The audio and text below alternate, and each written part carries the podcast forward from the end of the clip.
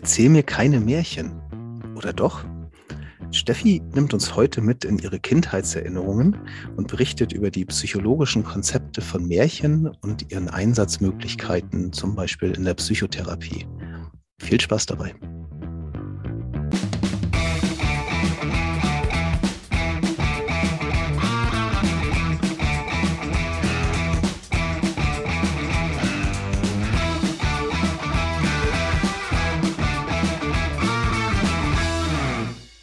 Moin Moin und herzlich willkommen zu einer neuen Folge von Psychotrip, der Psychologie-Podcast. Ich sitze hier wie immer mit Stefanie und die hat heute auch das Thema vorbereitet. Steffi, wohin entführst du uns heute? Erstmal Hallo zusammen. Ich nehme euch mit, wahrscheinlich in Kindheitswelten oder falls ihr Eltern geworden seid, auch in Welten, die ihr kürzlich nochmal habt aufleben lassen. Denn ich möchte heute über Märchen sprechen und was Märchen mit Psychologie zu tun haben. Roland, wie aktuell sind Märchen in deinem Leben? Mm geht so. Äh, meine Kinder sind irgendwie gerade in so einer Phase, wo Märchen nicht so relevant sind. Ähm, aber ich sag mal, die Gebrüder Grimm, die habe ich vor ein, zwei Jahren oder so, glaube ich, zu großen Teilen nochmal durchlesen dürfen oder vorlesen dürfen. Mhm. Also wenn du, wenn du Fragen zu Märchen hast, so ganz allgemein zur Handlung und so, bin ich absolut dein Ansprechpartner. Da kommen wir auch auf jeden Fall noch zu. Ähm, aber vielleicht erstmal so ein Rückblick in deine Kindheit. Du hast bestimmt auch Märchen kennengelernt damals und mich würde interessieren, hattest du ein Lieblingsmärchen oder gab es irgendein Märchen, vor dem du Angst hattest? Hm. Also ich glaube, aus den klassischen Märchen sind mir erstaunlicherweise eher die von Hans Christian Andersen noch so ein bisschen in Erinnerung geblieben. Äh, ich glaube, die von Gebrüder Grimm, entweder war ich da kleiner oder die sind nicht so hängen geblieben.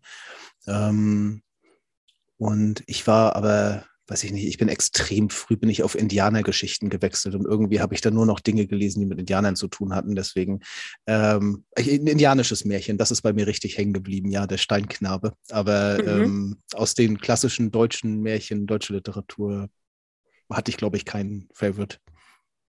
Okay, du kannst es ja dann immer abgleichen, ob das für den Steinknaben auch gilt. Ich habe ähm, natürlich mich auch mal zurückerinnert, wie das bei mir so aussieht und mm, mir ein bisschen schwer getan, damit ein Lieblingsmärchen auszuwählen. Aber dann habe ich noch mal überlegt, welches mir besonders hängen geblieben ist. Und eins, was ich glaube ich sehr häufig gehört oder auch selbst gelesen habe, ist des Kaisers neue Kleider.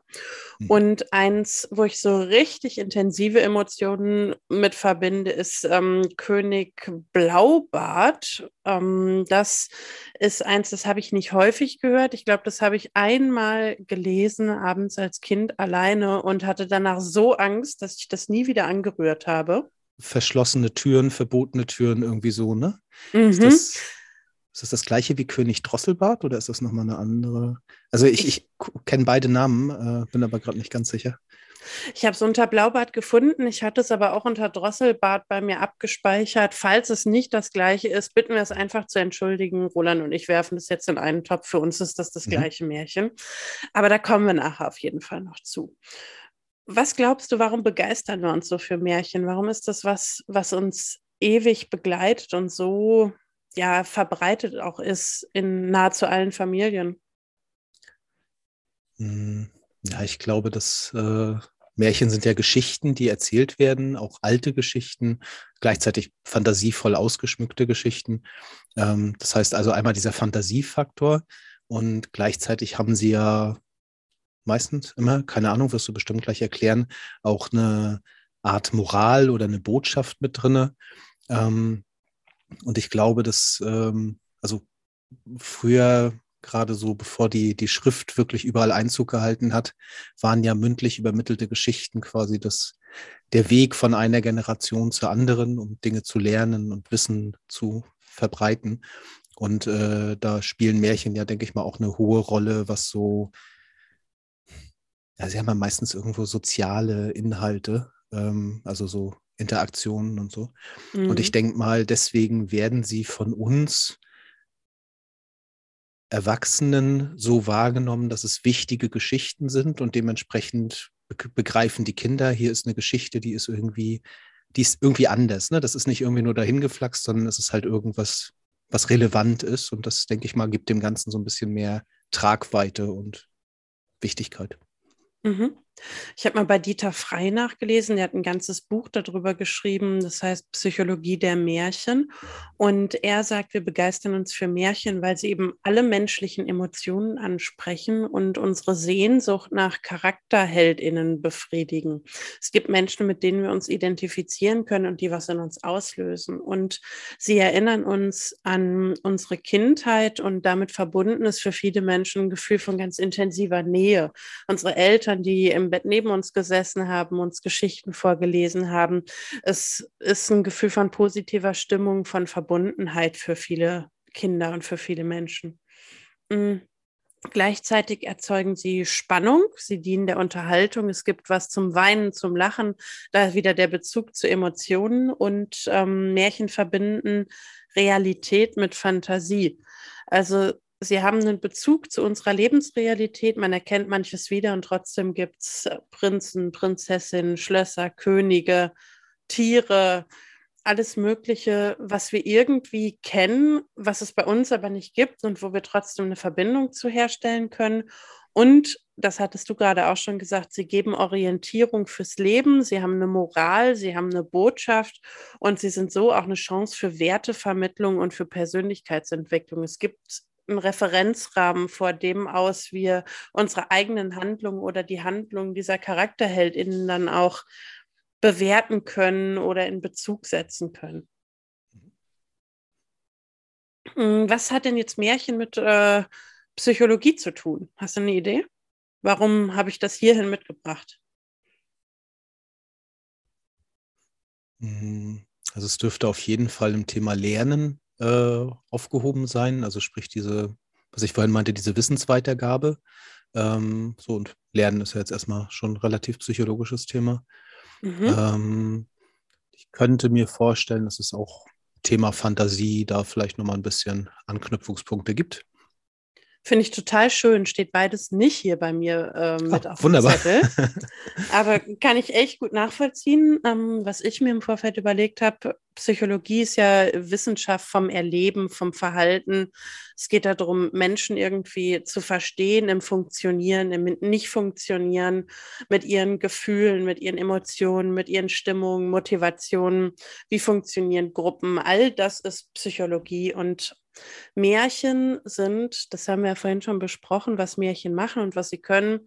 Das sind Prosa-Erzählungen, die interessant für uns sind. Die bieten eine Projektionsfläche, also etwas, wo wir uns drauf beziehen können, wo wir uns spiegeln können drin, ähm, für menschliche Ängste und für Wünsche. Und jeder kann sich eben mit seiner Identität da drin widerspiegeln und es setzt zur Auseinandersetzung ähm, mit sich selbst, mit der Welt, mit den Märchen, mit den CharakterheldInnen, ähm, regt es eben an und unterstützt auch die Moralentwicklung. Das sind so die Sachen, die ich gefunden und äh, die ich so herausgeschrieben habe. Aber Fantasie auf jeden Fall lernen auch, auch wie wir Wissen weitergeben in Form von Geschichten. All das ist natürlich tief psychologisch.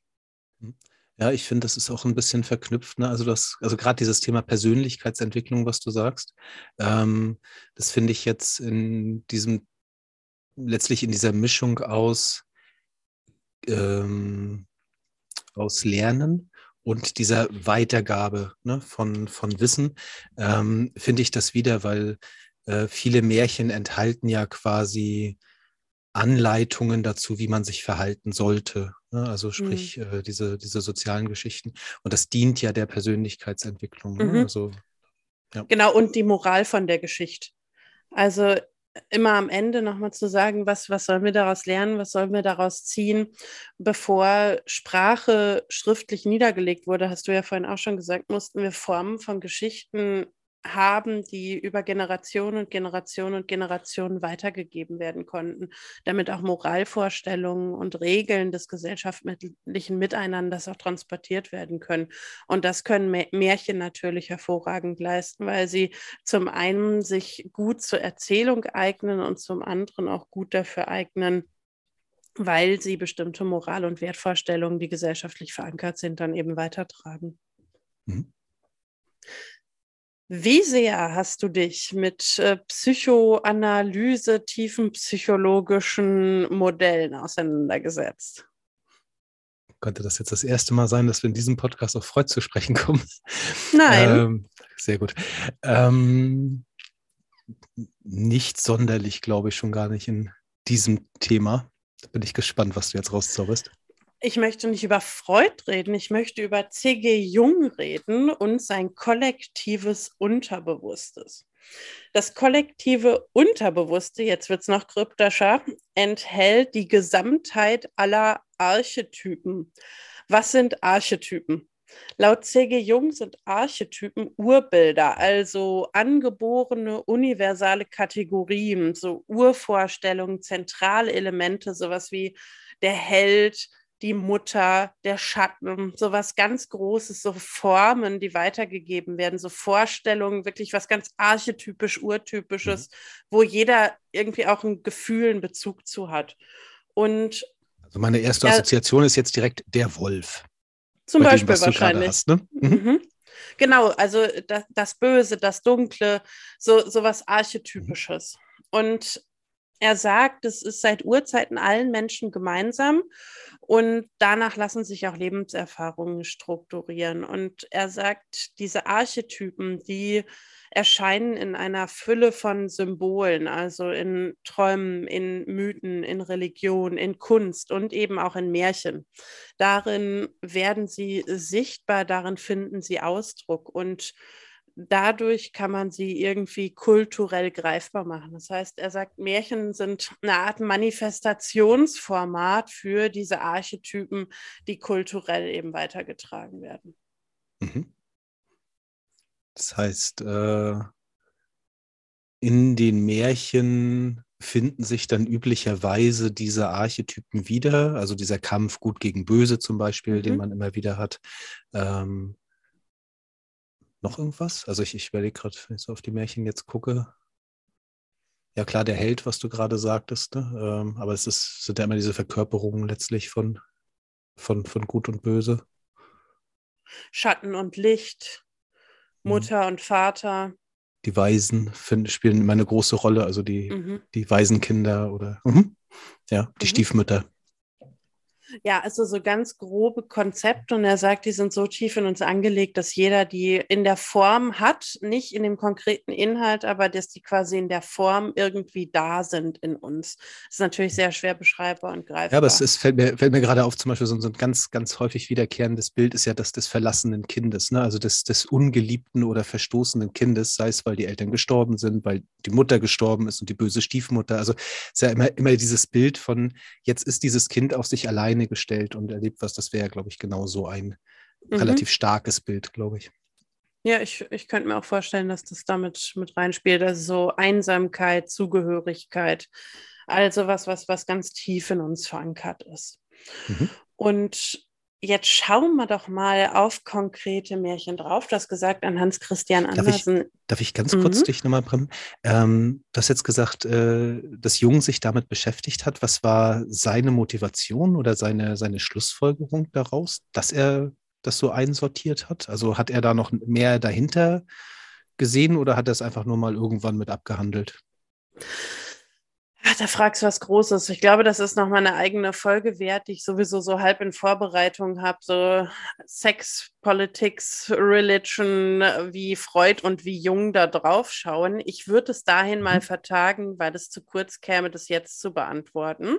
Ein, Aber einen das, schöneren Teaser hättest du jetzt nicht finden können. Wunderbar. das vielleicht als kleiner Ausblick, was da noch kommt, dann in ein paar Wochen freue mich auf die also Folge Sex, Politics and Religion und äh, Freud und Jung und Adler. ja, schön. Dann freust du dich zumindest schon mal. Ich freue mich auch mal gucken, wie es dann ankommt. Da steckt auf jeden Fall noch viel mehr hinter. Er hat da natürlich ganz ausgereiftes theoretisches Konzept auch hinterliegen. Das würde jetzt in der Antwort zu kurz kommen. Mhm. Aber lass uns mal auf konkrete Märchen schauen. Da gibt es natürlich eine, eine, Hülle und Fülle und ich habe es mir leicht gemacht und habe die genommen, die mir zuerst in den Kopf gekommen sind. Also schauen wir einmal auf des Kaisers neue Kleider und auf König Drosselbart oder Blaubart, je nachdem, wie der gute Mann in dem Märchen dann wirklich hieß. Aber fangen wir mal an mit des Kaisers neue Kleider, Hans Christian Andersen 1837. Du hast gesagt, du bist ein Pro, wenn es darum geht, Märchen zu erzählen. Dann erzähl doch mal, wie du es erinnerst und ich gucke, ob ich es genauso kenne. Ja, das äh, tatsächlich ist mir das die letzte Zeit sogar relativ häufig untergekommen, weil das auch heute noch gerne mal in Aufführungen und so verwurstet wird. Also meine Tochter war, glaube ich, vor einem halben Jahr in einer. Ähm, Genau, also die Geschichte ist ja die von zwei Hochstaplern, die sich am Kaiserhof äh, quasi einschmeicheln oder beim Kaiser einschmeicheln, dass sie äh, besonders tolle neue Kleider aus dem besten Stoff weben könnten, aber dieser wäre nur von besonders schlauen Leuten sichtbar. Ja, also nur besonders begabte Leute könnten diesen Stoff überhaupt sehen, wozu sie natürlich den Kaiser zählen und er sich selbst auch. Und so tun sie denn irgendwie monatelang, als würden sie ganz komplizierte Kleider aus diesem Stoff weben und schneidern. Und immer wenn jemand reinkommt, sieht er sie nur in der Luft rumfuhrwerken und keiner traut sich was zu sagen. Und am Ende äh, trägt der Kaiser dann diese neuen Kleider, also nichts. Äh, und es braucht, wenn ich mich recht erinnere, ein Kind, das ruft, der Kaiser ist ja nackt, äh, bis alle sich trauen, sich einzugestehen, dass sie das auch die ganze Zeit gesehen haben, aber nicht für dumm gehalten werden wollten. Mhm.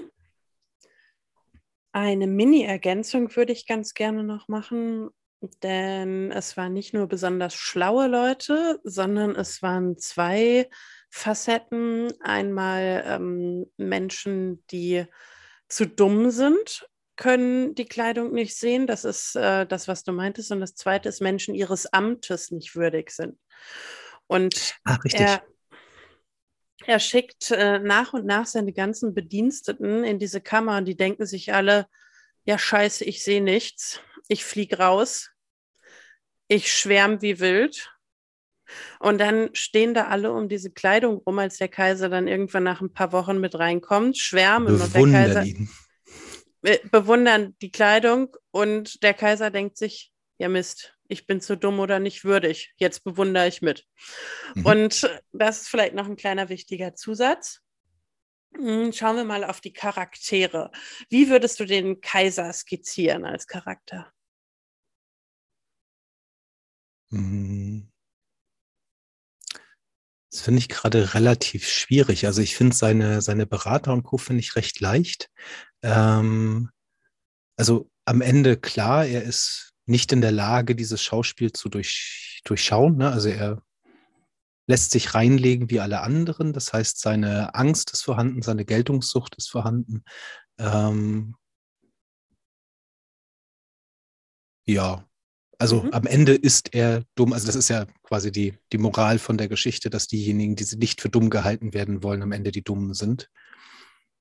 In der Literatur wird er häufig noch als eitel beschrieben. Also sehr darauf bedacht, zu, zu glänzen, gut auszusehen mhm. und deswegen auch so hinter diesem Stoff her. Also Stoff da tatsächlich mal im bekleidungstechnischen Sinne. und ähm, er wird auch noch so beschrieben, dass er seine Aufgaben vernachlässigt, also sich nicht um seine Soldaten kümmert, sich nicht um seine Aufgaben kümmert. Mm, dann haben wir noch die Betrüger, die werden als dreist gezeichnet, also so als Bauernschlau, ähm, aber schon irgendwie gewieft. Mhm. Dann haben wir gute noch Menschenkenner. Genau, dann haben wir noch die Berater. Da hast du schon gesagt, das fällt dir leicht zu skizzieren. Mach gerne nochmal. Ja, hier haben wir diesen, diesen typischen, äh, ich habe jetzt irgendwie ein Amt, ich habe hauptsächlich Angst, das zu verlieren. Also sprich, mein Handeln ist von Angst getrieben und von Statusdenken. Ähm, ja, Punkt eigentlich schon. Mhm. Dann haben wir noch Fe das. Volk. Hm, das Volk ist jetzt interessant, weil das Volk steht ja da und applaudiert. Also ich weiß nicht, ob dem Volk in dem Märchen die Geschichte der, der Kleider mitgeteilt mhm, wird. Ist Ihnen auch bewusst, ja. Okay, dann wird das da wohl erstmal ähnlich sein. Ne? Also auch dieses, äh, die Angst, sich als unwürdig zu verweisen, aber äh, zu, äh, zu erweisen. Aber gleichzeitig im Zweifel auch die Angst vor den Bütteln des Kaisers, die ja sicherlich auch ihren Einfluss haben. Mhm. Und dann haben wir als letztes noch das Kind. Oh, Kind halt, ne? Große Klappe und äh, immer raus damit. Und jetzt springen wir mal, nachdem wir die Geschichte gehört haben, die Charaktere skizziert haben, auf die psychologischen Phänomene. Roland, Quizfrage. Wir haben ja schon einige Folgen hinter uns. Aus den Folgenmodellen, die wir schon besprochen haben, gibt es irgendwas, wo du sagst, das passt auf dieses Märchen? Oh Gott, jetzt. Äh... Nee, das dauert jetzt zu lange, bis ich überlegt habe. Okay, ihr könnt ja, wenn ihr zuhört, das mal anders lösen und kurz Pause drücken. Wir haben unter anderem über sozialen Einfluss gesprochen, ein Modell von Latane und Wolf äh, 1981, das gesagt hat, je höher die Anzahl der Personen, die eine bestimmte Meinung vertreten, ist, desto stärker lassen sich Menschen beeinflussen und je höher der Status von anderen Personen ist, äh, die etwas zum Ausdruck bringen, desto stärker lassen sich auch davon andere Menschen beeinflussen. Also wir haben hier eine soziale Einflusstheorie, die sehr schön schön sichtbar wird, denn der Kaiser und äh, der ganze Hofstaat haben natürlich einen hohen Status. Und es werden auch immer und immer und immer mehr Menschen. Und dann steht der Kaiser mit seinem ganzen Beraterstab im Raum. Alle sagen, das ist richtig äh, toll, diese Bekleidung. Und der Kaiser sieht sie nicht, aber die soziale Einflussnahme nimmt immer stärker zu. Das wäre ein Modell, was da drauf passen würde. Anderes Modell oder anderes Experiment, das haben wir auch schon besprochen, von Salomon Ash aus 1951. Ihr erinnert euch die Länge der Striche. Striche sind eindeutig unterschiedlich lang, aber alle sagen, sie sind gleich lang und Versuchspersonen lassen sich davon beeinflussen, weil sie keine Lust haben, so stark von der Gruppenmeinung abzuweichen. Auch das würde passen. Also Gruppendynamik. Mhm. Und dann haben wir auch noch zum Thema Gruppen Groupthink, Gruppendenken, ähm, beschrieben von Jannis 1972. Der sagt, Gruppen treffen häufig falsche oder schlechte Entscheidungen. Also das Streben danach in einer Gruppe Einigung erzielen zu wollen, führt häufig dazu, dass Gruppen, wenn sie zusammen sind, riskantere Entscheidungen treffen, auch wenn sie das nicht so explizit machen. Beispiel, wo man das historisch sehen konnte, ist die Entscheidung für die Invasion in der Schweinebucht völlige Katastrophe mhm. auf Kuba. Und ähm, das ist ein Phänomen, was man hier auch sehen kann. Also immer mehr Menschen haben gesagt, ja, tolle Idee mit der Kleidung, klar, geh so raus, zeig dich dem Volk. Und da sieht man, dass das auch eine relativ riskante Entscheidung war, weil ja niemand diese Kleidung gesehen hat, hat aber keiner drüber geredet. Mhm. Und ein weiterer Effekt ist der Zuschauereffekt der Ursprung des Zuschauereffekts liegt. Roland, du siehst aus, als, als würdest ich, du in Erinnerung kramen. Magst nee, du? ich habe hab nur, hab nur überlegt, Bystander-Effekt, also ist das der, der englische? Okay. Mhm. Ah, also der sagt irgendwie Genovese oder so, genau. Kitty genau. Genovese, genau. Kitty Genovese, 1960er Jahre in New York, ist vergewaltigt und ermordet worden und es gab Dutzende von AugenzeugInnen, die dabei standen. Die Polizei brauchte über eine halbe Stunde. Die Frau ist brutal ermordet worden und vergewaltigt worden auf der Straße. Und der Beiständer, der Zuschauereffekt sagt, es wird umso weniger eingegriffen, je mehr Menschen zuschauen. Das liegt an drei Effekten, und zwar der Bewertungserwartung, der pluralistischen Ignoranz und der Verantwortungsdiffusion. Was ist das? Bewertungserwartung ist, ich habe Angst vor den negativen Bewertungen der anderen. Pluralistische Ignoranz ist, hey, hier macht doch keiner was, dann ist es wohl harmlos. Und Verantwortungsdiffusion ist, ähm, kann ja auch mein Nachbar anrufen. Und das sind drei Gruppeneffekte oder Zuschauereffekte, die man sehr schön in diesem Märchen sehen kann. Ist, äh, ich kann das mal kurz ein bisschen weiterspinnen. Äh, diese ähm, dieses Thema hat Douglas Adams dann sehr schön aufgenommen im Anhalter. Mhm.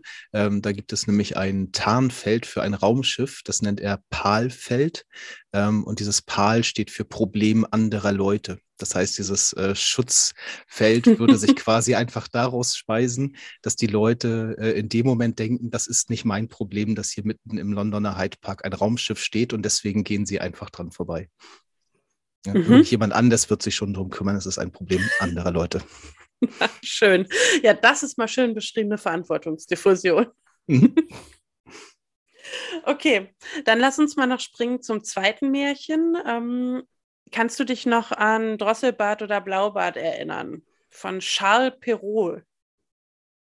Also wenn ich es ganz kurz erinnern müsste, wäre es äh, ein Mann oder der König verbietet seiner Frau irgendwie in ein bestimmtes Zimmer zu gehen und natürlich tut sie es und ich glaube, sie findet da die Köpfe seiner vorherigen Frauen oder irgendwie so.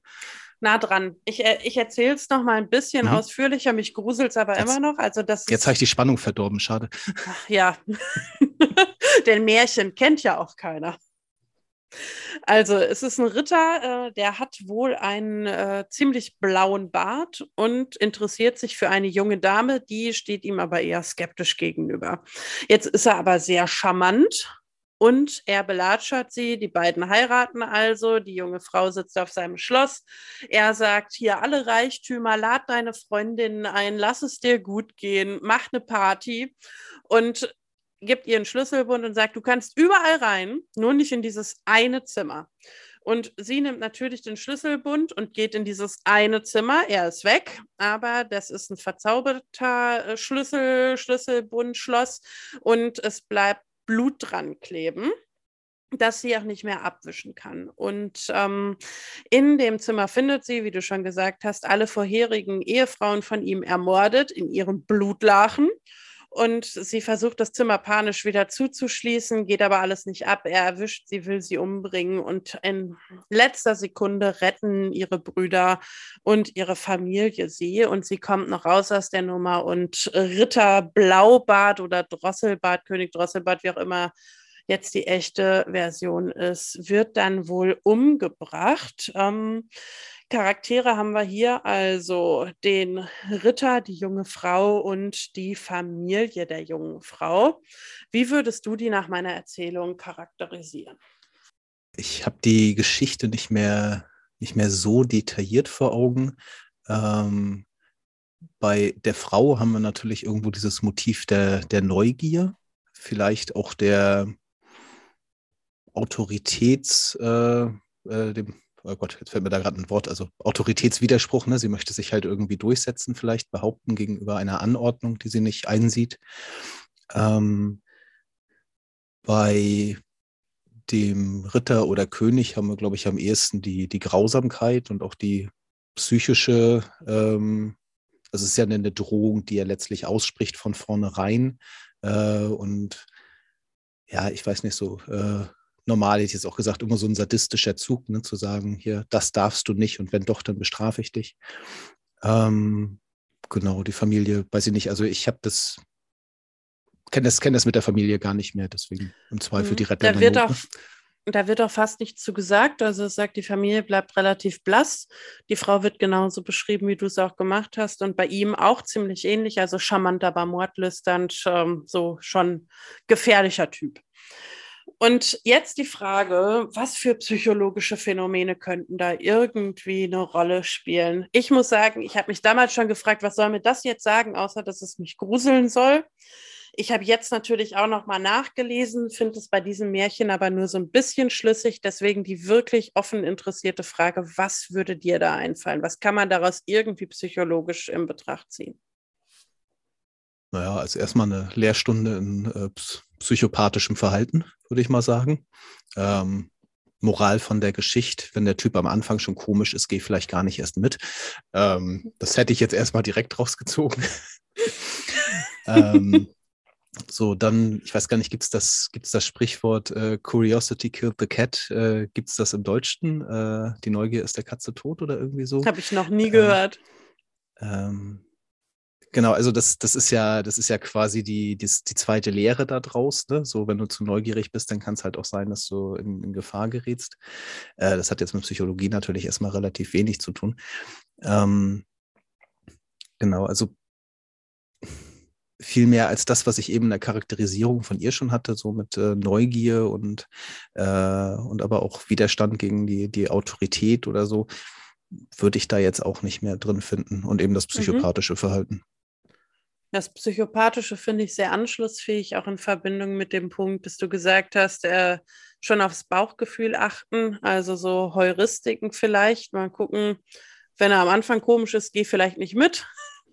Neudeutsch, das, die, die Red Flags, ne? Genau. Ähm, und dazu habe ich noch gefunden, Bauchgefühl konnte Ehezufriedenheit über vier Jahre äh, im Voraus besser vorhersagen als eine explizite Bewertung, die man systematisch getroffen hat. Also es lohnt sich reinzufühlen, ob man damit zufrieden ist. Und andere Themen, die noch aufgeworfen wurden, war das Thema Geheimnisse. Also was für Geheimnisarten gibt es? Konstruktive Geheimnisse, destruktive Geheimnisse, absolute Geheimnisse, relative Geheimnisse. Also absolut Klingt auch nach heißt, einer Folge. Mhm. Ja, ich, ich habe mich auch schon ein bisschen in das Thema verliebt. Ähm, also absolute Geheimnisse, wer keiner weiß, ist relativ, heißt das, so wie ich es verstanden habe, nur bestimmte Gruppen, aber auch das können wir uns nochmal genauer anschauen. Und äh, Diskretion, gerade auch mit Blick auf das Thema Paartherapie.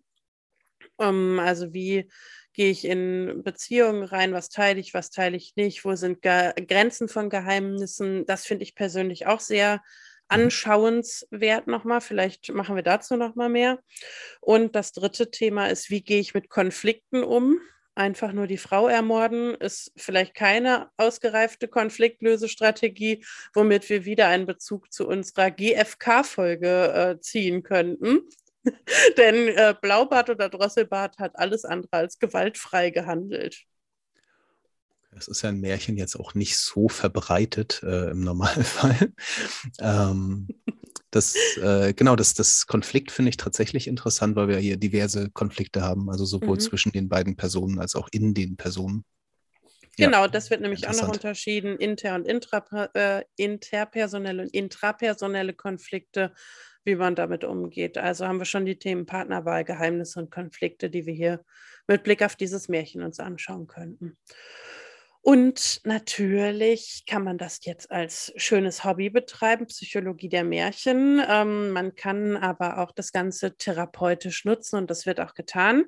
Vielleicht erstmal auf den Hobbyteil, ähm, der schon ins Therapeutische teilweise mit übergeht. Es gibt aktuell ein sehr, sehr schönes Buch von Jorge Bucay. Das ist ein südamerikanischer Psychotherapeut, ähm, der auch das schöne Buch geschrieben hat, Komm, ich erzähle dir eine Geschichte. Mhm. Der arbeitet in seinen Therapien Therapien sehr viel mit Geschichten. Der ist, ähm, wohnt in Buenos Aires und er wurde bekannt mit, mit diesem Buch über seine Geschichten und schaut eben auf eine sehr ja, humanistische Weise auf Menschen, auf Therapie. Da kann man sehr viel raus mitnehmen, wenn man sich die Bücher anschaut und durchliest. Und neben diesem Buch, äh, das ich jetzt gerade schon mehrfach erwähnt habe, hat er auch noch aktuell eins. Äh, 2019 kam es raus, das heißt, was Märchen über uns erzählen. Und da interpretiert er auch mehrere sehr bekannte Märchen und äh, schaut sie eben nochmal an mit, äh, wo haben sie ihren Ursprung genommen, wie sind sie eingeordnet in, in die Weltgeschichte.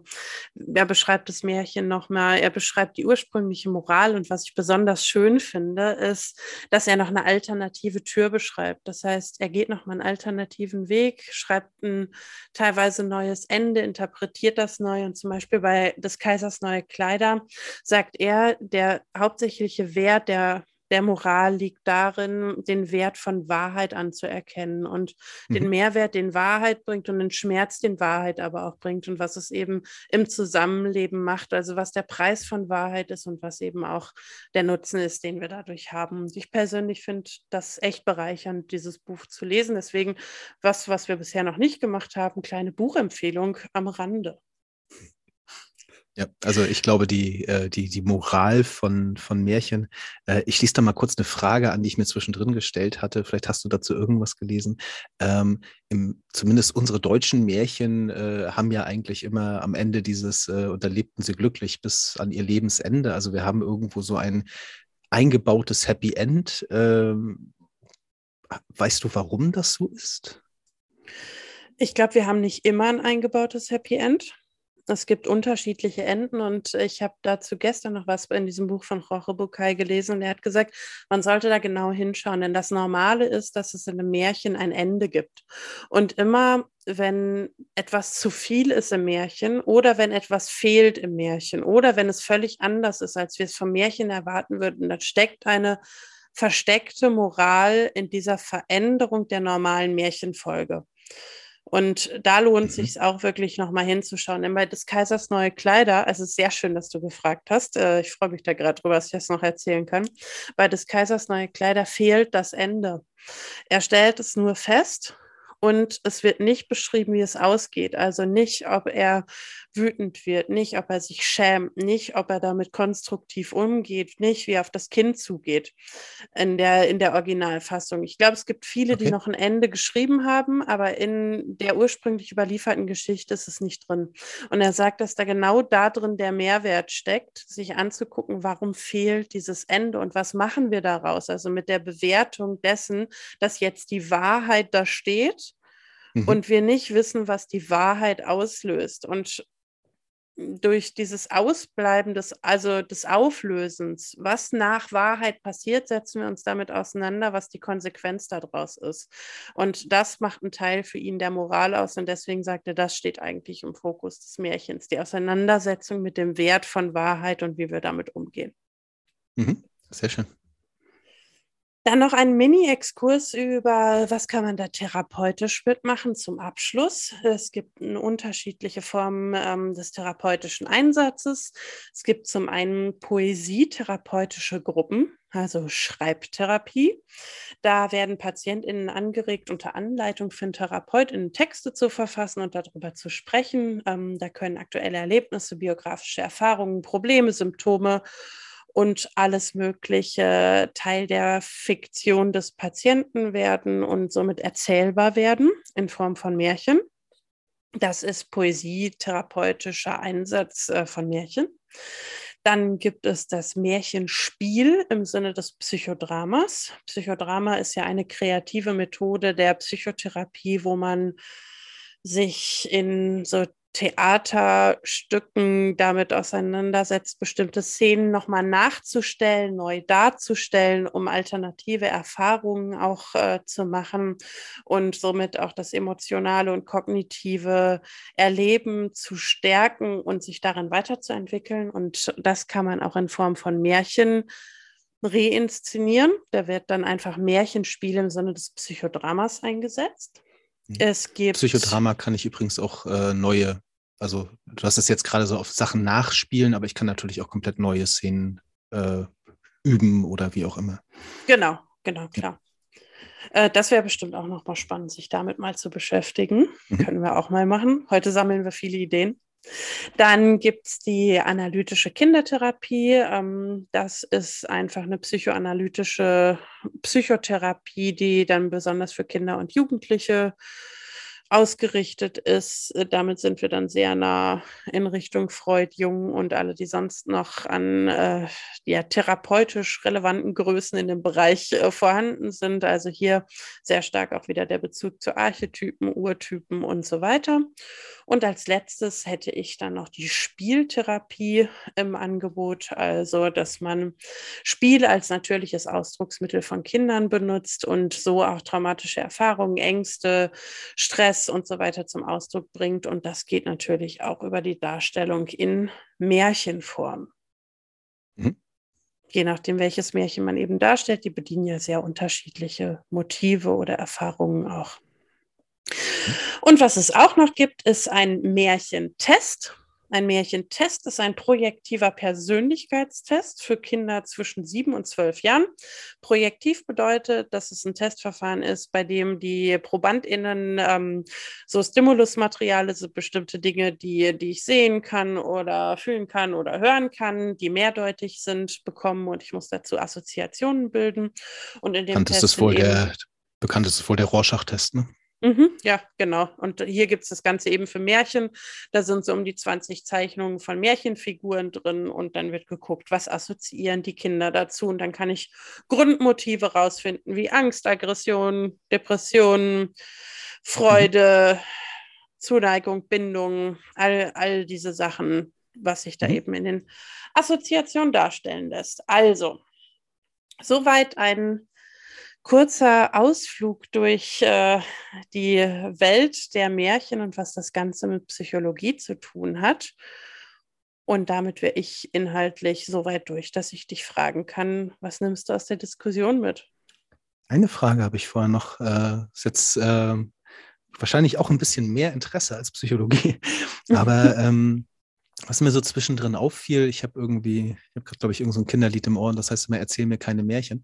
Ähm, und ähm, da fiel mir irgendwie auf, dass die Konnotation von Märchen ist ja in, in der Alltagssprache äh, Lügen. Oder es wird zumindest sehr stark in diese Richtung. Ne? Also erzähl mir keine Märchen, ne? ist die Aussage, jetzt, jetzt erzähl mir nicht irgendeine Geschichte, die sowieso nicht stimmt. Mhm. Ähm, und dieses Thema der, ein Märchen hat eine Moral, ein Märchen ist nützlich, ähm, ne, es, es bringt etwas, ähm, das, das fällt dabei ja so völlig unter den Tisch. Das ist ja eher schon fast eine negative Assoziation. Ne? Also wenn ich jetzt sage, du, ich kenne da eine, die erzählt viele Märchen, dann ist das Bild nicht positiv. Mhm. Und das hätte mich jetzt gerade noch interessiert, ob du da irgendwie was zu gefunden hast, wie sich das so in der äh, in, in dem Alltag äußert, wie wir Märchen wahrnehmen, wenn wir uns jetzt nicht ausdrücklich damit beschäftigen, ne, sondern dieses Konzept der Märchen. Ich habe dazu nichts gefunden, aber ich hätte eine Assoziation dazu. Hm? Wenn mir jemand sagt, erzähl mir keine Märchen, bedeutet das für mich nicht nur lüg mich nicht an, also es ist nie plump, sondern es ist eine ausgestaltete Geschichte. Also wenn ich sage, erzähl mir keine Märchen, habe ich schon das Gefühl, du gibst dir Mühe mir eine okay. Narrativ zu erzählen, mir was aufzubauen, mich irgendwie in so eine fantastische Welt mitzunehmen. Und äh, zu sagen, erzähl mir keine Märchen, würde für mich bedeuten, so, ich weiß, dass es eine Fiktion hat und ich sehe, oder eine fiktionale Ebene hat, ich sehe aber trotzdem noch, dass, dass es auch eine Geschichte hat, die in sich einen Mehrwert hat oder eine Geschichte ist, die in sich, ein, in sich einen Mehrwert oder auch eine Logik hat. Und ich finde schon, dass das ein Kompliment auch ist, wenn sich jemand die Mühe macht, mir ein Märchen zu erzählen, anstatt mich nur plump anzulügen. Und ich finde es eigentlich relativ schlüssig. Mhm. Spannend. Also die Komponente habe ich da noch nicht gesehen in der Aussage, aber es ist äh, sehr interessant auf jeden Fall.